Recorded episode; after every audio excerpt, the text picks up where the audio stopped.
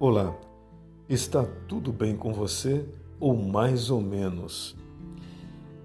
Afinal, aonde está Deus quando as tragédias acontecem? Você já se perguntou? Aonde está Deus? Com tantas tragédias acontecendo pelo mundo todo. Interessante, né? A tragédia, ou melhor, as tragédias elas não são, elas não têm hora para chegar. Já percebeu? É algo indescritível, uma tragédia. Um terremoto, uma tsunami, uma grande explosão, um vulcão em erupção. Não é algo indescritível? Interessante que a tragédia, ela não pede licença, ela não tem hora para acontecer, simplesmente acontece de uma hora para outra, uma grande enchente, uma grande tempestade. E o pior, né? A tragédia ela interrompe, ela acaba, ela destrói com muitos sonhos. E ela não está nem um pouco preocupada em esperar você realizar primeiro todos os teus sonhos. E interessante que a tragédia, de um modo geral, parece que acontece só com os outros, né? Mas quando acontece com a gente, ou com alguém da nossa família, aí vem uma pergunta: por quê? Por que aconteceu isso? Aonde estava Deus quando tudo isso aconteceu? Olha, Ele sabe exatamente onde nós estamos e o que está acontecendo comigo e com você. Deus ele vê quando nós estamos sofrendo e realmente, acredite, ele se importa com você e com toda a tua parentela, toda a tua família. Mas por que então ele não vem nos socorrer? Olha, talvez jamais entenderemos os problemas, jamais compreenderemos todas as desgraças enquanto nós não buscarmos desvendar o que realmente se passa por trás de tudo isso. Eu vou explicar melhor. Não há meio de entendermos o sofrimento enquanto você e eu não entendermos a Deus. Precisamos realmente compreender o dilema divino, o que está por trás de tudo isso. Precisamos compreender e entender Deus. E para compreender para entender a Deus, isso aí leva tempo. E isso leva aí um esforço tremendo da nossa parte, um esforço muito grande, porque agora vamos ter que abrir mão de muitas situações, muitas coisas e teremos que nos entregar 100% para Deus, através da busca, através da, da oração, da santidade, da consagração, através de uma comunhão mais íntima, mais achegada, mais apegada a Deus. Olha, ele não criou robô. Não. Deus não está interessado e nunca esteve interessado em manipular os seres humanos. Ele não criou boneco, ele não criou robô. Ele criou seres humanos, pessoas a quem ele pudesse amar e por quem ele fosse amado. Agora, interessante é que Deus ama todos, mas nem todos amam a Deus. Agora, eu, vou citar para você uma, fase, uma, uma, uma frase muito famosa que está na Bíblia. Se, porém, não lhes agrada servir ao Senhor, escolham hoje a quem irão servir: se aos deuses que os seus antepassados serviram, além do Eufrates, ou aos deuses dos amorreus. Você está entendendo? Em cuja terra vocês estão vivendo. Agora vem, mas eu e a minha família, ou eu e a minha casa, serviremos ao Senhor. Josué 24, versículo 15. Essa foi a liberdade de escolha que Deus, irmãos, ele deu aos anjos e a todos os seres criados. Deus, ele correu um tremendo risco quando ele deu essa liberdade aos anjos antes que nós fôssemos criados. Sabia disso? Ele deu o livre-arbítrio para os anjos. Aí o que aconteceu? Lúcifer era considerado um dos anjos querubins mais lindos e perfeitos do céu. Ele ficava ao ladinho do trono de Deus. E nós sabemos que a própria música, ele era o tom mais belo do céu. A música emanava, a música estava dentro de Lúcifer. Mas, devido à sua grande beleza, à sua total beleza, ele então entrou uma vaidade dentro dele por conta da sua beleza, da sua inteligência fora do comum, indescritível, entrou vaidade no coração dele. Entrou aí um desejo de ser igual ou maior, melhor do que Deus. Ele queria tomar o trono de Deus. Você está entendendo o livre-arbítrio do ser humano ao que leva?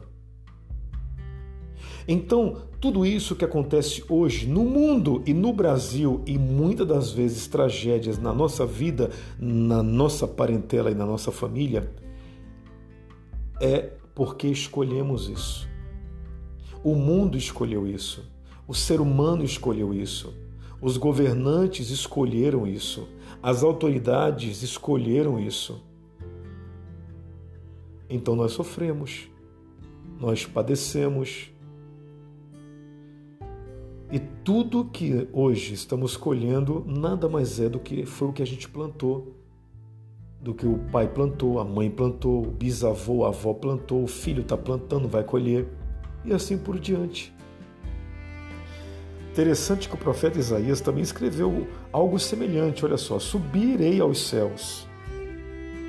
Satanás, Lúcifer, dizendo: Erguerei o meu trono acima das estrelas de Deus eu me assentarei no monte da Assembleia, no ponto mais elevado do santo. Subirei mais alto que as mais altas nuvens, serei como o Altíssimo.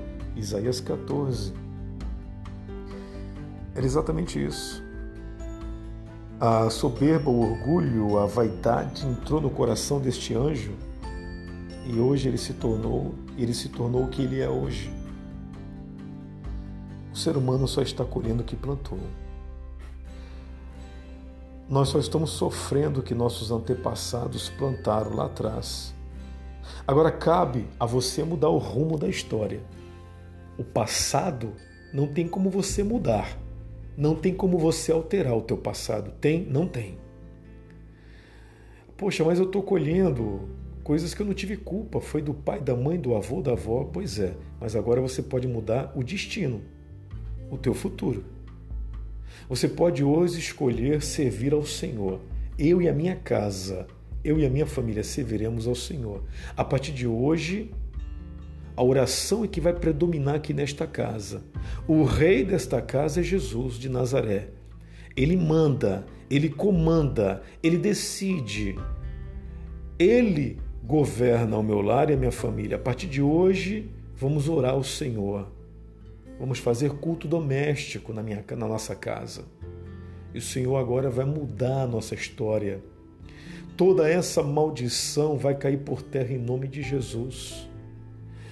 Não tem isso, não existe mais na nossa vida, não aceitamos mais isso. O câncer, a diabetes, a pressão alta, porque meu pai morreu de pressão alta, porque a minha mãe teve pressão alta, teve diabetes, porque a minha mãe morreu do câncer porque meu pai tinha câncer, meu avô morreu de câncer, minha mãe tinha problema do coração, então eu também vou morrer do coração. Meus filhos. Não, não, não, não. Não aceita mais isso. Muda.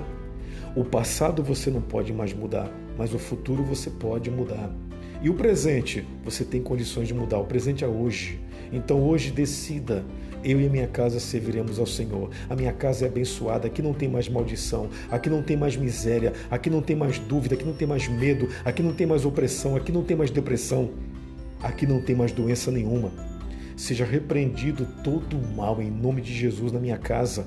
Satanás, pega a tua mala, pega a tua bagagem de doença e vai embora da minha vida e da minha casa. Porque a palavra de Deus diz que eu posso naquele que me fortalece, tudo eu posso. E a Bíblia diz também que ele levou sobre si todas as minhas doenças, todas as minhas enfermidades. Então eu estou curado para a honra e para a glória do nome do Senhor. Decida hoje, eu e a minha casa serviremos ao Senhor. Eu não aceito mais a maldição hereditária na minha casa. Eu não aceito mais essas doenças que vieram lá dos meus antepassados. Não. Agora quem reina aqui é Cristo. A minha casa tem saúde e é saudável. O meu lar é um lar docilar. É isso que você vai fazer a partir de hoje. Ah, mas tem coisas ruins que eu vejo aqui dentro, eu sinto um arrepio no meu lar. Você não vai mais sentir o arrepio. Em nome de Jesus, o que você vai sentir a partir de hoje dentro da tua casa é a presença do Espírito Santo na tua vida. É a presença de Deus na tua vida. Você não sentirá mais arrepio. Eu profetizo hoje para você que este espírito, esse demônio que está alojado, que mora dentro da sua casa, ele sai hoje pelo poder desta palavra. Seja abençoada a tua vida em nome de Jesus. Eu sou o pastor Newton Nunes. Eu estou aqui todos os dias trazendo mensagens de paz para a sua família.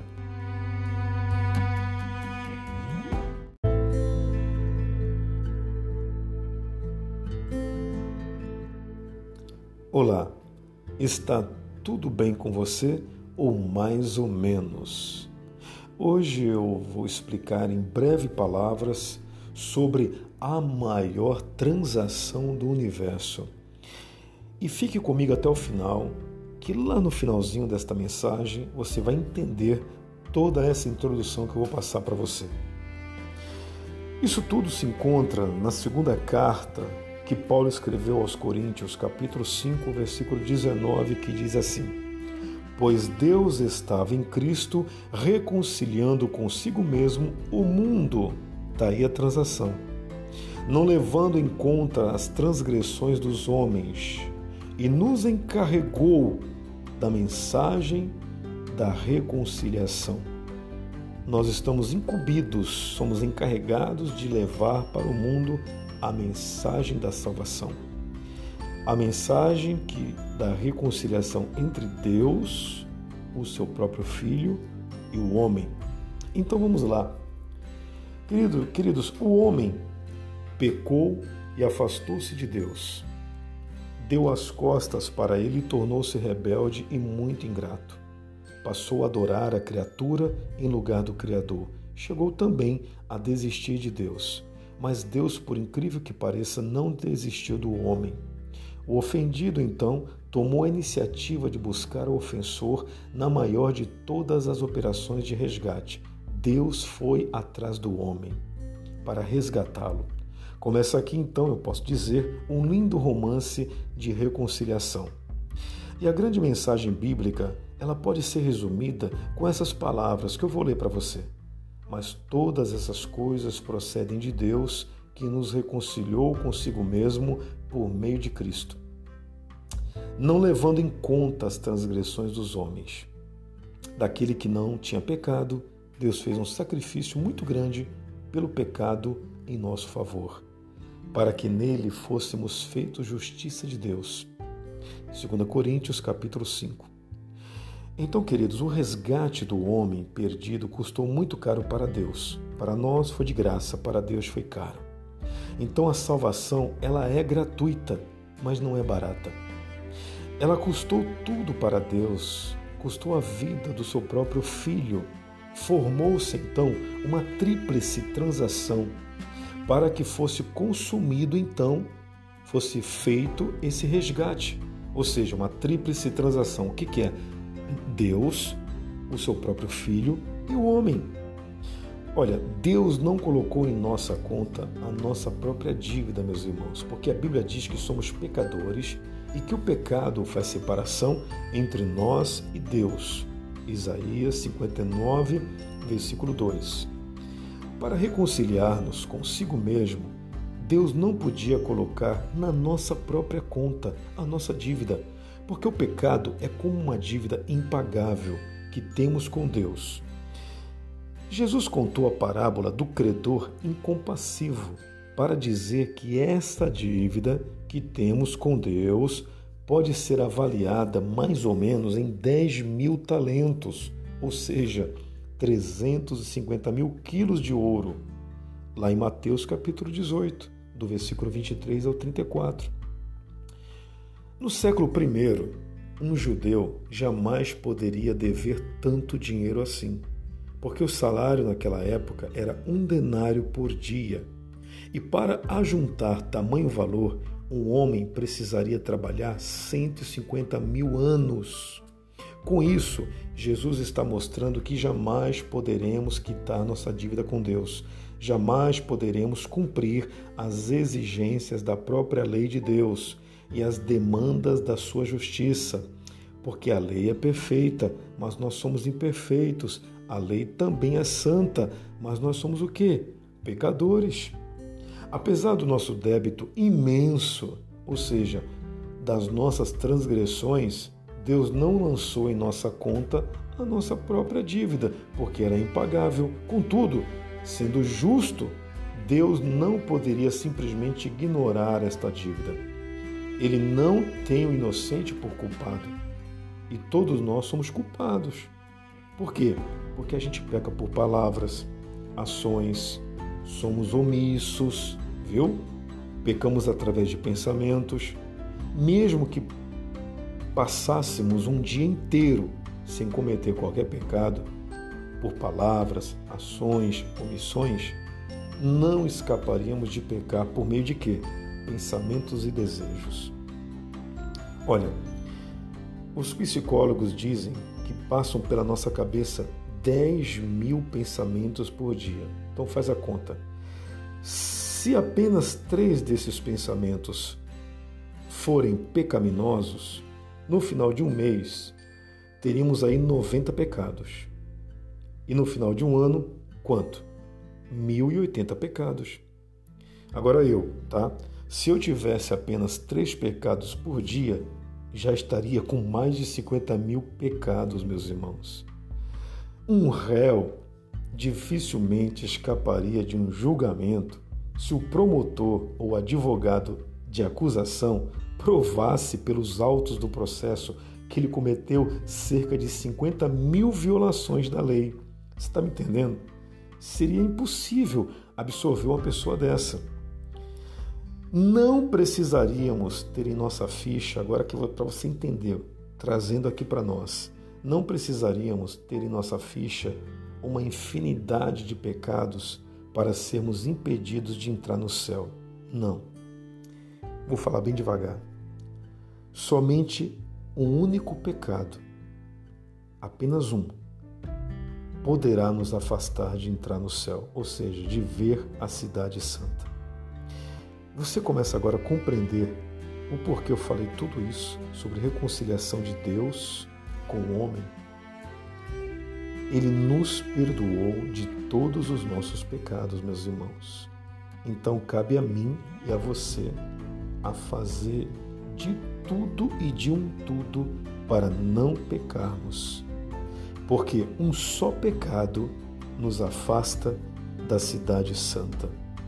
Você encontra isso em Apocalipse, capítulo 21, o versículo 27.